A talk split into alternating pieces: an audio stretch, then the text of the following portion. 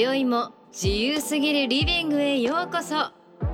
この番組はライフレーベルとドライブという2つの住宅ブランドのディレクター林哲平が架空のリビングにゲストを迎えライフスタイルや暮らしを楽しくするアイデアを伺います。日本の住宅をもっとおしゃれにエンターテイメントに。さてこの後どんなトークが繰り広げられるのでしょうか？Life Label Radio. 日本の住宅をもっとおしゃれにエンターテインメントにこんばんは住宅ブランドのディレクター林哲平です。今回は5月22日と23日横浜赤レンガ倉庫で開かれている日本最大級の音楽とアートのサーフカルチャーフェスティバルグリーンルームフェスティバルの会場からお送りします。僕たちはライフレーベルというブランドで雑誌「ポパイ」とのコラボレーション住宅ミスタースタンダードで出店しております。今回もこのブースから公開放送グリーンルームフェスティバルの出演者ドラゴンアッシュのドラマー桜井誠さんをお迎えします。たった今ライブが終わってばかりの桜井さんとえー僕の世界観に引き込めるかそこら辺を聞いていただきながら、えー今夜も楽しんでいただければなと思っております。この後ご登場です。どうぞお楽しみに。ライフレーベルレディオ今夜も最後までお付き合いください。Life Label Radio. This program is brought to you by Life Label and Delive.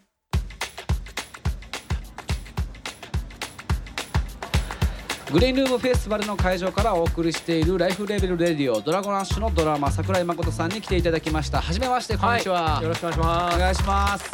完全に初めましてなんですけどもライブお疲れ様でした、ありがとうございます。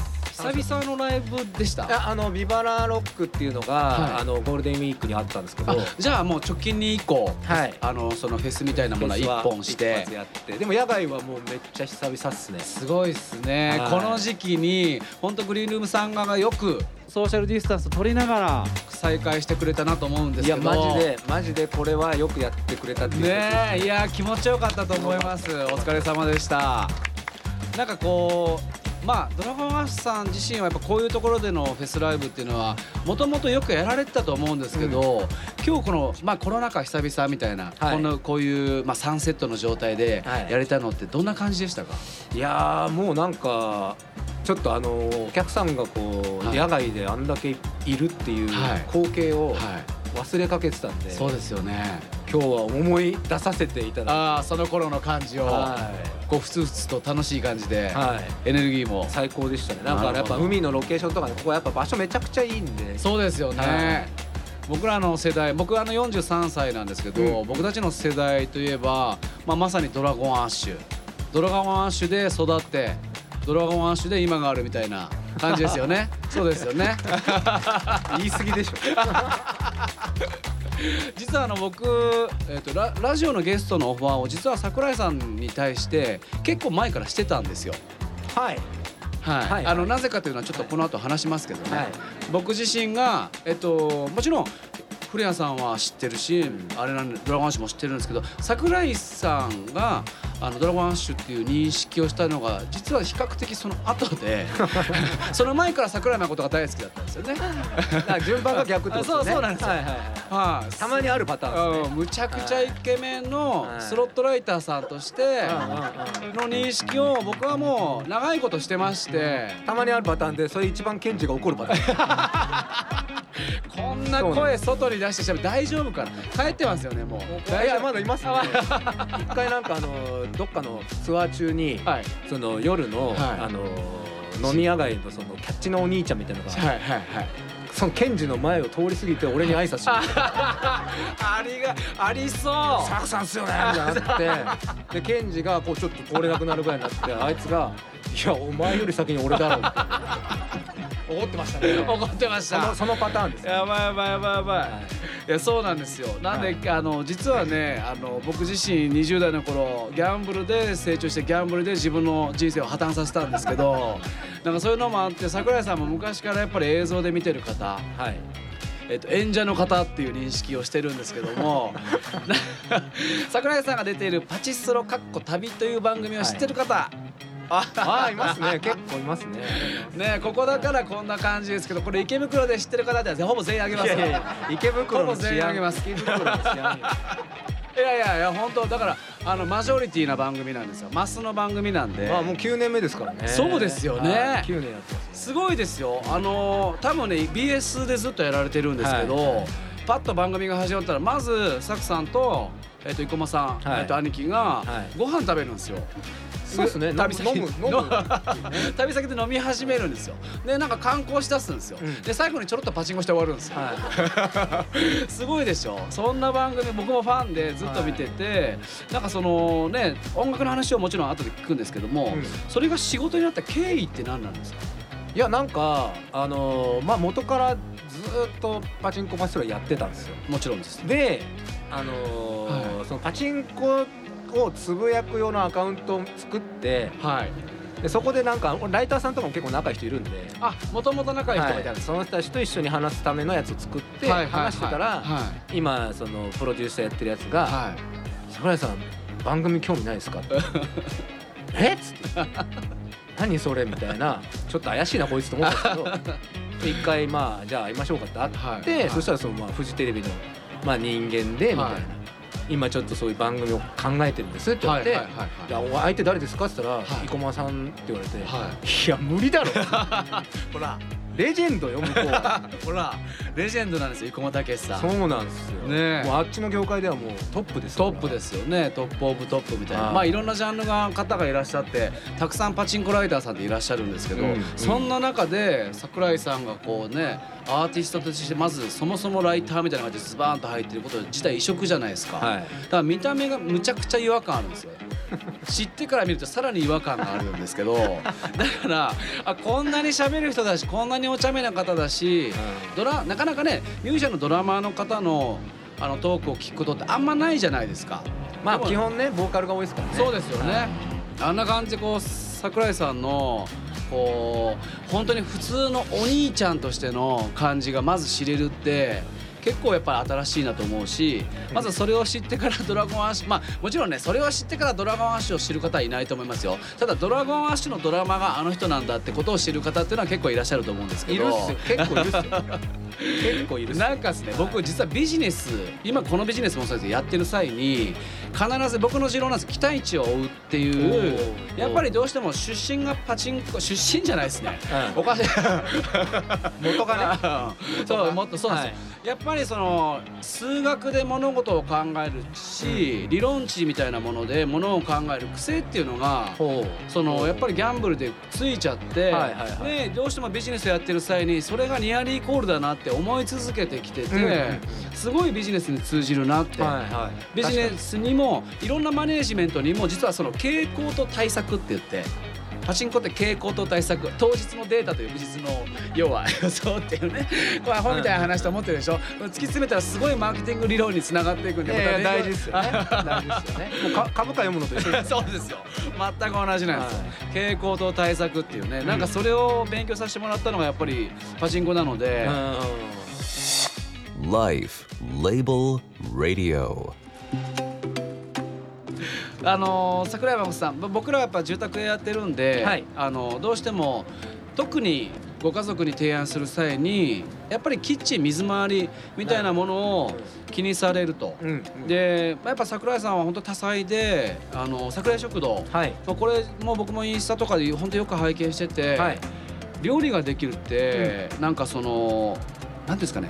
やっぱり設計じゃないですかはいはいはい。料理って。頭の中でねそうです。構築しますからね。そうですよね、はい。で建築もそうですし、まあ、結局は自分の人生のシミュレーションとかもそうだと思うんですけど、うん。その桜井食堂をやろうな、まあ自分でアウトプットをああいうふうにやっていこうかなみたいな思ったのって、いつぐらいなんですか？やろうと思ったのはえっとスペースシャワーっていう番組があるんですけどはい。そこでフェス飯作ってみませんかみたいな、あ企画があったんですよ。いい企画、はい、料理が得意なのをもう知ってて。そうそうそうそうで振ってくれて、はい。で企画があったんで、はやらしてもらったら、はい。結構こう好評でうんうんうんうん。楽しくなっちゃって、これ来年もやりますかみたいな、自分から。ははい、でまた来年もやって、いはいはもっと楽しくなっちゃって、い なるほど。ははい、でそのなんか作ってくれたチーム、はい。あのケータリングチームみたいなのとはい仲良くなったんで、はい。これちょっと本格的にやりませんみたいな。あーその頃ってレシピって分かんないですけどそのじご自身が作れるレシピってどのぐらいあったんですか？え量は分かんないですね。もうなんかだからそのテーマ決めて、はい。じゃあカレーにしましょうかとはい。か言ったら、そこからこう何ができるかなっていうのを考えていくみたいなあーじゃあまあ毎度毎度テーマを決めてそこからプランニングしていくみたいな。そうですね。だからそのフェスのご飯って割と限られてるんですよね。できることが。あーなるほど。野外だし、はい。まあその火の状況とかとかもうあのこういうとこって、はい。まな板とか包丁も使っちゃダメなんですよ。あそうなんだ。その衛生ルールで。切ったりもダメだし、あダメなんだ。あとなんかこう生野菜使っちゃダメとか,、はい。ろんな各都道府県によってはい。ルールが違うんですけどあそうなんだ。一番厳しいとこはもうはい。ほんと生野菜ダメ、うん。包丁も使っちゃダメとか、はいはいはいはい。一回なんかこう絶対冷凍しておかないとダメとか。へえそれは要は仕込んでいくんですか？そうですそうです。ああもうだから現場で作るのはほぼ不可能あーじゃあもう現場では温めるレベルとか、はいはい。そういうレベルなんだ。そういうのでどんだけ美味しいの作れるかっていうので逆算してます。はあややこしいですね。ややこしいですよ。ややこしいですよね。めっちゃややこしいです。あとはその例えば今だったらやっぱサスティナブルな、うん。なんかゴミはい。を出さないようにそうですとか、ね。今はもうほぼそっちに行ってますね。そうですよね。もともとじゃあ桜井さんが一番おすすめするフェス飯は何ですか？フェス飯？一番とかおすすめする？あーうちは、はい。その一番最初にこうみんなにこう喜んでもらったのが、はい。汁なし担々麺作った時にはあ。すげえ喜んでもらえたんですよ、その状況下で汁なし担々麺出すんですか？をチャレンジしたんですよすねごっだから結構うまいのできちゃって。へえいけんじゃんって言って。もともとラーメンも好きなんですか、はいラーメンも好きあ好きなんだ、はいなんかその桜井さん、まあ、ご自宅あ終わりだと思うんですけど、ご自身のキッチンって結構こだわられました？めっちゃこだわりましたね。あーその際に、まあ今電気ガスどっちですか？ガスです。あやっぱそうなんだ。ガスです。でもガスの方が要は火力？火力とまはい。あその、まあ、鍋の使い方とかもそうですね。はあ。なんかうち僕もあの妻がうん。もともと料理人をやってまして、うなんですか？そうなんですよ。へでやっぱり家だとやっぱあの電気だとどうしても見えないから、うん料理してる感が出ないからって言って、うん。もうオールガスにしてって言われて、うん。ガスにしたんですけどやっぱでもはい。ガスのご飯も美味しいですよね。なんかねやっぱテンションも違いますしね。あー。うん。なるほど。なんかその料理と音楽の共通点ようやく音楽来たんですね。はい。ようやく音楽来ました。ようやく音楽来ました、うん。料理と音楽の共通点って何ですか？はい、これはねはい。意外と似てるんですよね。似てる。そのまあ曲作りレコーディングとかはい。そういうのがレシピ考えたりとか。要はそんなものを作り上げる作業じゃないですか。はいはいはでライブはそう作り上げたものをはい。みんなにこう聞いてもらったり食べてもらったりするいなるほど。状況なんで。イベントの日なんですか？割と似てると思うんですよね。なんかあのーやっぱり僕別に音楽そんなに詳しくはないんであれなんですけど、例えば曲を古谷さんがはい。なんとなくギターのメロディーで桜井さんのとこ持ってくる、うんで桜井さんはそのメロディーを聞いた上でじゃあどういうドラムプレイにしようかってことはい。をゼロから考え始めるっていう作業を始めるんですか？それともうんなん。かある程度なんか当てみたいなものが入ってて、ああ入ってますね。そう後者ですね。あーはい。後者なんだ。はい。結構なんかケンジの場合ははい。結構しっかり作ってきますね。こうやってほしいっていうのをなるほど。桜井さんがこうもともと聞いててあもうこのミュージシャンのドラムは印象がすごくあるっていうなんかおすすめの。いっぱいいますよ。いまあいっぱいいるでしょうね。めちゃくこちゃいますなんかちょっとねパチンコの話はすごい載ってたんですけど 音楽の話だった瞬間そんなに詳しくないから今結構ひょっとしたら失礼な話聞いちゃってるのかもしれないですけどなんかこうおすすめのここのミュージシャンのドラムは聞いた方がいいよみいやもう今今からやるねはい。アジカンの清君。あ そうか。めちゃくちゃいいドラマーです。はい。彼も料理やるんですけど。あそうなんだ、はすげえなんかいろいろ LINE でたまに「作者なんかあのま前に通販でやってたやつってどうやってやってんの?」とか、はいはいはいはいはい連絡したりしますええ Life Label Radio. ちちょっとあのね本当はあの毎回僕収録型でやってて、あのインターフェームのスタジオでゆっくり1時間ぐらいかけてお互いのことを知りながら、うんうん。本当はもっと仲良くなって、はい。一緒に連れ打ち行きたいぐらい時間かけたいんですけどお客さんもいるし、はい。もう終わらなきゃいけないのでちょっとね。その最後のテーマにですね、はい。あの行きますけども、はい。僕らあのライフレベルというブランドは、うあの商品企画商品制作をする際も広告を作る際ももっと言うと僕らがやってるメディアとかを作る際もなんですけども、あの住宅屋にあんまりないんですけどエンターテインメントっていう考え方をすごく真ん中に置いて作ってる、うん。あの住宅ブランドなんですが。こんなことをねあのもうミュージシャン長いことされてる桜井さんに聞くのもあれなんですけども、はい。このタイミングで今思う桜井さんにとってのエンターテインメントとはを聞いて終わってもいいですか？エンターテインメントですね。やっぱ人のこう気分が高揚することじゃないですかね。さっき実はうん。40分前にペス君が来てたんですけど、うんうんうん。ペス君と全く同じです。えマジっすか？はやべえペッシーと同じ。後で抱きしめに行きます。いすぐね横にいると思うんですけど、ペス君と全く同じこと言ってあらなんか今日は特にそれを感じましたね。えー、やっぱその普段は毎年ずっとねライブいっぱいやってたし、はい。その紅葉が当たり前だと思ってたんですけど、はいこうやって久々にみんなの前ではい。やると、はい。普段じゃないテンションが確実にあるじゃないですか。はい。やっぱそれだなあその日常にないものを与えられるかどうか、はい。受けと受け止められるかどうかがはい。エンタメのなんか大事なところ。あーやっぱりアドレナリンがかなりうん。出てはい。久々のライブを楽しんで。それってなんかこうオーディエンスの方々とやっぱりすごくうん。交わしながら出てくるものなんですか？そうですね。あーやっぱお客さんがいないと成り立たない成り立たないですよね、はい。ありがとうございます。らしいいやもう本当にね。嬉しいですよねファンの方々ありはがとうございます。ありがとうございます。だからちょっとまた別で、はい。なんか一度ねあのパチンコの話を、僕あのパチンコ番組将来やるつもりなので。じゃああの 次いいです生駒の兄貴と一緒に行きますね嬉しい。兄貴ラジオ出たことあんのかな？絶対ないと思います。絶対ないと思う。あの僕人あの人の初ラジオ面白くないですあか面白いですね。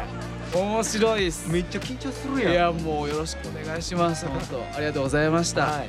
ライフレベルレディオ in グリーンルームフェスティバルゲストはドラゴンアッシュのドラマー桜井誠さんでした。ありがとうございました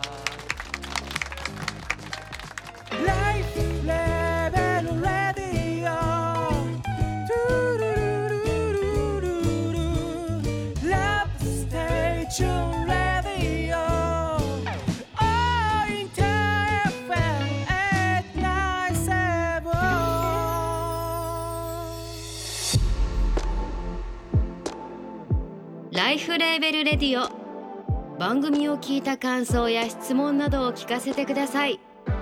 メールはライフレーベルレディオアットマークインター FM.jp ツイッターはハッシュタグライフレーベルレディオをつけてつぶやいてください。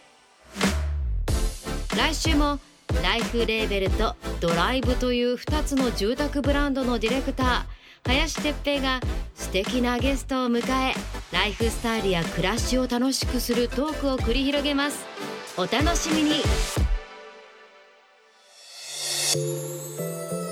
Life Label Radio.